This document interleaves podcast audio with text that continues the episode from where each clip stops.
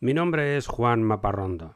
Soy periodista, divulgador y fanático de la exploración humana del espacio exterior y de la búsqueda científica de vida en el universo.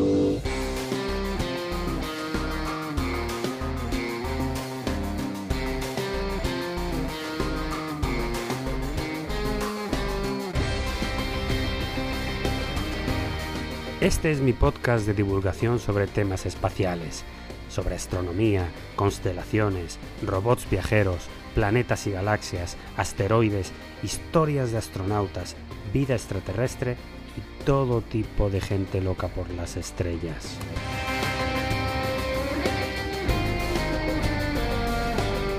Bienvenidos al sueño de Laika.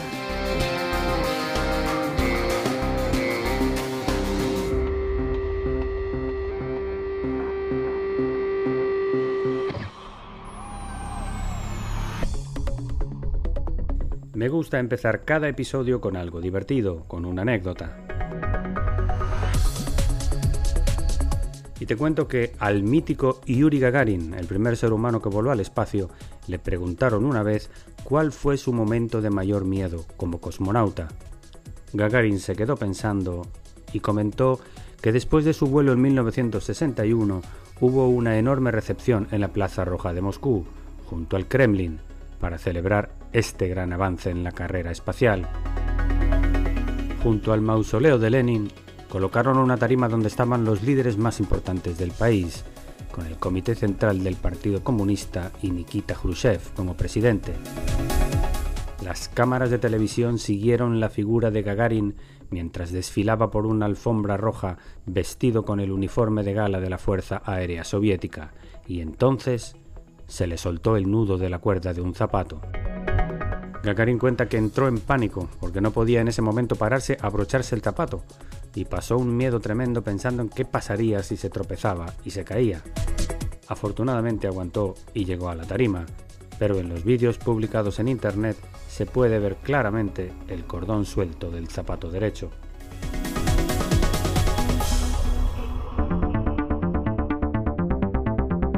Tiempo ahora para las noticias más importantes del espacio de esta semana.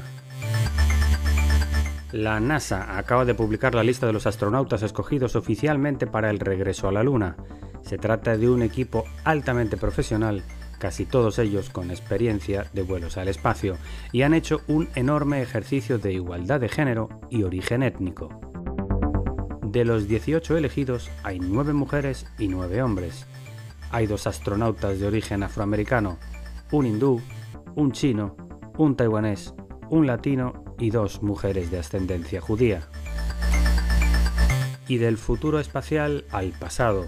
El lunes murió en Los Ángeles, California, el general Chuck Yeager, un veterano piloto de la Segunda Guerra Mundial que fue la primera persona en la historia en atravesar la barrera del sonido en 1947 lo hizo en un avión a reacción experimental en el desierto de Mojave, en California, en los primeros años de investigación previos a la carrera espacial.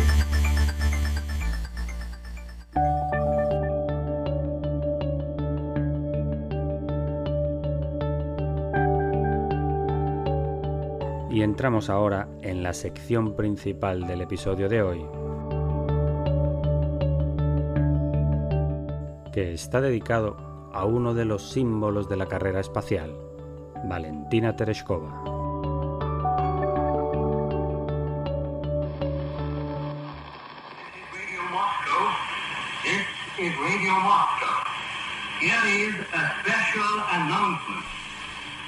El 16 de junio de 1963, Valentina Vladimirovna Tereshkova se convirtió en la primera mujer en viajar al espacio a bordo de un cohete Vostok 6, en una exitosa misión de tres días en órbita de la Tierra. Tenía 26 años. El resto de su vida hasta hoy se lo ha pasado ofreciendo miles de entrevistas relatando aquel viaje, fomentando la exploración humana del espacio y defendiendo la igualdad de la mujer en todos los campos. Desde su famoso vuelo Tereskova ha estado vinculada al poder, tiene hoy 83 años y es diputada de la Asamblea Nacional Rusa por el partido Rusia Unida del presidente Putin. Aunque lo intentó, nunca más subió al espacio. Tereskova sigue siendo muy querida en su país y cada vez que habla de su hazaña siempre tiene dos relatos, uno con detalles tecnológicos de su misión espacial y a otro que a ella le gusta contar mucho más sobre los aspectos humanos. Te voy a contar los dos, empezando por el técnico. Valentina fue seleccionada como miembro del primer equipo femenino de cosmonautas rusos porque reunía todos los criterios, Tenía menos de 30 años, era una experimentada paracaidista, medía menos de 1.7 metros de altura y pesaba menos de 55 kilos. Los paracaidistas tienen su cuerpo adaptado a soportar grandes presiones de gravedad por la aceleración, sobre todo en el momento en que se abre el paracaídas y también al aterrizar. La cápsula Vostok 6 en la que voló Tereskova era una esfera llena de aparatos de 2 metros y medio de diámetro, y la tripulante no podía ser muy grande para estar ahí dentro con comodidad por varios días. El vuelo estaba diseñado para medir los efectos de los viajes espaciales en el cuerpo femenino y para permitir al tripulante manejar la nave manualmente para orientar su posición en órbita. Otro objetivo era tomar fotografías. El cohete que la lanzó al espacio desde Baikonur era una mole de 30 metros de altura, de dos fases, con cuatro motores diseñado por el mítico Sergei Korolev, capaz de llegar al espacio en 11 minutos. La nave Vostok 6 orbitó la Tierra en 48 ocasiones a una altura máxima de 212 kilómetros. Tereskova permaneció dos días y 22 horas en microgravedad, utilizando su traje presurizado Sokol en constante comunicación con la Tierra. El vuelo fue transmitido por la televisión y fue uno de los logros principales de la Unión Soviética en la carrera espacial con los Estados Unidos. Te cuento ahora el relato humano de Tereskova, que comienza en Yaroslav, una ciudad en el río Volga donde creció y que en aquel momento era un centro de comunicaciones ferroviarias. Valentina cuenta que de pequeña soñaba con ser conductora de trenes para poder viajar por toda Rusia y conocer mucha gente.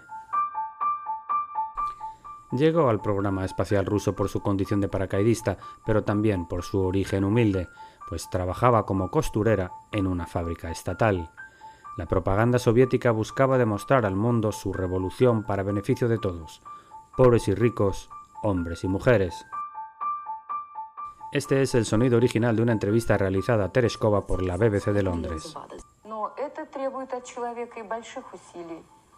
Insistía en que la destreza de los cosmonautas en el espacio requiere de resistencia física igual para hombres que para mujeres.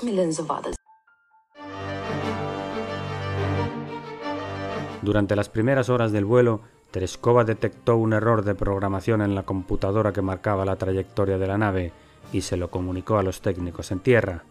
Afortunadamente, el Vostok 6 permitía la corrección manual de los instrumentos, lo que la salvó la vida. De haber entrado en la atmósfera terrestre con la inclinación inicial, hubiera muerto.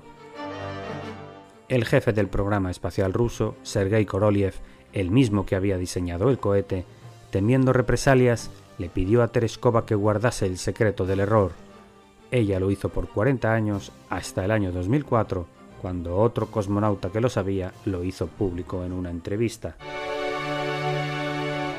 El programa de cosmonautas femeninas era un secreto de Estado en la Unión Soviética y Tereskova cuenta que le tuvo que mentir a su madre y Elena Tereskova cuando se fue a Moscú a entrenarse.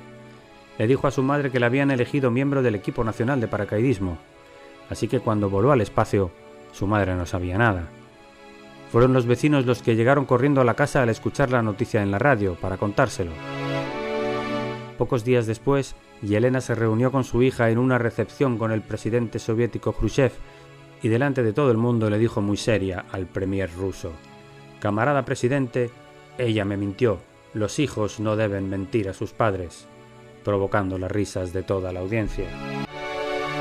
Tereskova se casó con otro cosmonauta, Andrian Nikolayevich, quien voló al espacio un año antes que ella.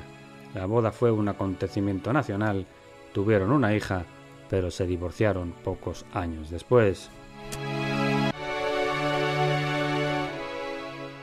Tereskova ingresó oficialmente al ejército tras su vuelo, estudió una ingeniería astronáutica y llegó a ser mayor general de la Fuerza Aérea.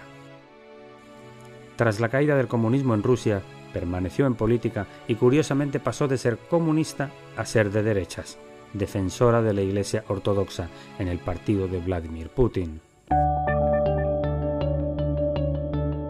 Una vida en las alturas del espacio y las alturas del poder desde aquel día de verano de 1963. Aún desde su ideología conservadora, Valentina ha sido firme defensora de la igualdad de la mujer, como pionera.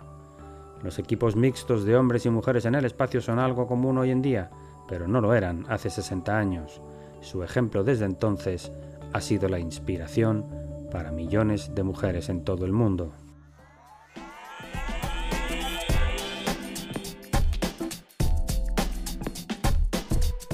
Y no quiero cerrar este episodio sin lanzarte el desafío de la semana.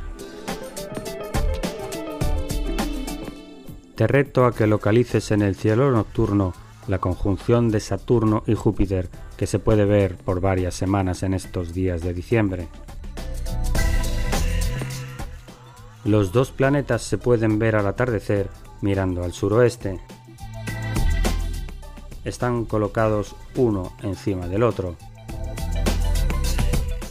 el de mayor brillo es Júpiter y el otro es Saturno. Los astrónomos han determinado que hace 2000 años hubo una conjunción similar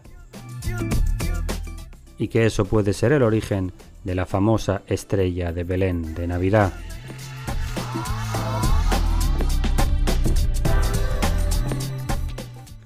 Y hasta aquí el episodio de hoy de El sueño de Laika.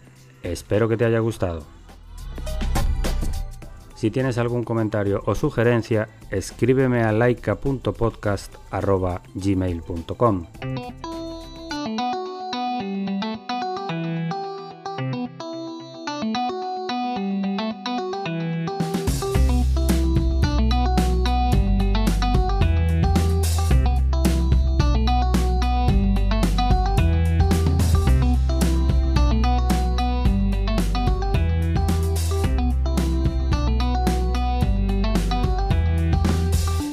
Todos los contenidos de este podcast son materiales originales y están protegidos por leyes de copyright. Todas las músicas y sintonías se reproducen con derechos comprados a sus autores o son de reproducción libre.